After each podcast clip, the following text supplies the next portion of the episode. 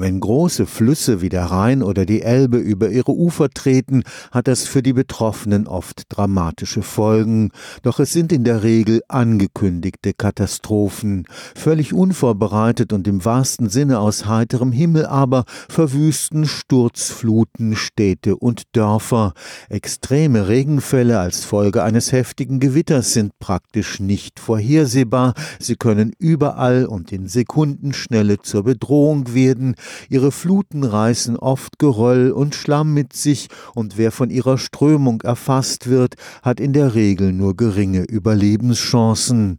Dass man in Zukunft verstärkt mit Sturzfluten rechnen muss, ist auch eine Folge des wärmer werdenden Klimas.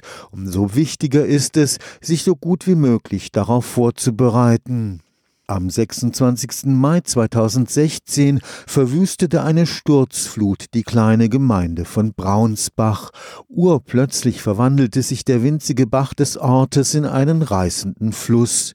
Das Problem aus Sicht des Katastrophenschutzes, so eine Sturzflut kann praktisch überall auftreten. So eine Gewitterzelle, die baut sich irgendwann im Laufe des Nachmittags auf und dann regnet es vielleicht mal eine Stunde und dann haben sie da ihre Sturzflut. Sie konnten aber vorher vielleicht nicht genau genau sagen, passiert es rechts oder links vom Tal oder von dem Höhenrücken. In großes Hochwasser wie an der Elbe, da sind eben Großwetterlagen dafür zuständig oder großräumige Tiefdruckgebiete. Das kann man wesentlich länger, also in der Größenordnung Tage, vorhersagen. Dr. Uwe Ehret ist Hydrologe am Karlsruher Institut für Technologie.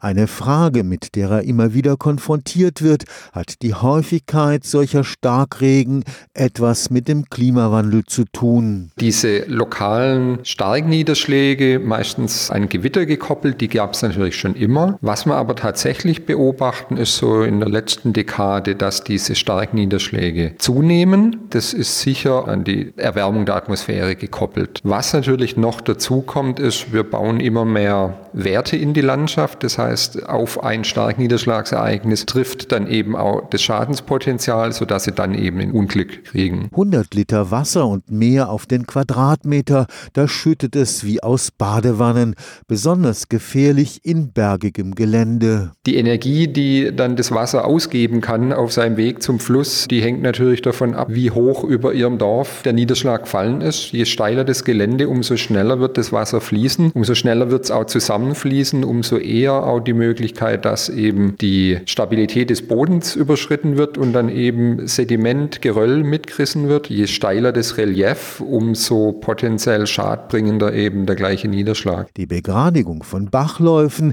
kann das Gefahrenpotenzial weiter erhöhen. Wenn Sie jetzt in Ortslagen den Bachlauf verdohlen, dann wird eben ab einem bestimmten Zufluss die Kapazitätsgrenze erreicht und dann gehen Ihnen eben die Gullideckel hoch. Und je gerader natürlich ein Bachlauf ist, umso schneller wird das Wasser da drin fließen. Das heißt, die Verzögerungseffekte oder die Speicherungseffekte, die Sie vielleicht in einem meandrierenden Bach haben, die haben Sie dann nicht mehr. Was auch eine Rolle spielt, wenn es jetzt um Erosion geht, also die Ablösung von Boden im Gelände bei so einem starken Niederschlag, da spielt zum Beispiel auch die landwirtschaftliche Praxis eine Rolle, ob sie jetzt quer zum Hang oder eben senkrecht zum Hang ihre Ackerfurchen haben. Je nachdem wird eben die Möglichkeit, dass dann Boden mitgerissen wird, deutlich verstärkt. Angesichts des hohen Schadenspotenzials sollten alle menschenmöglichen Vorsorgemaßnahmen getroffen werden. Dazu gibt es die tolle Broschüre von der Land Landesanstalt für Umwelt in Baden-Württemberg kommunales Starkrisiko-Regenmanagement. Und da geht es natürlich nicht nur um Vorhersage, sondern eben auch um Vorsorge, dass man erstmal schaut, wo in seinem Ort treten denn bei starken Niederschlägen überhaupt Probleme auf. Also wo werden bestimmte Wasserhöhen überschritten oder bestimmte Fließgeschwindigkeiten, um dann eben auch zu schauen, wie kann ich einen Bach umleiten, kann ich eine Verdohlung, also eine Kanalisation vergrößern. Also es geht um Vorsorge und es geht auch um Vorhersage. Stefan Fuchs, Karlsruher Institut für Technologie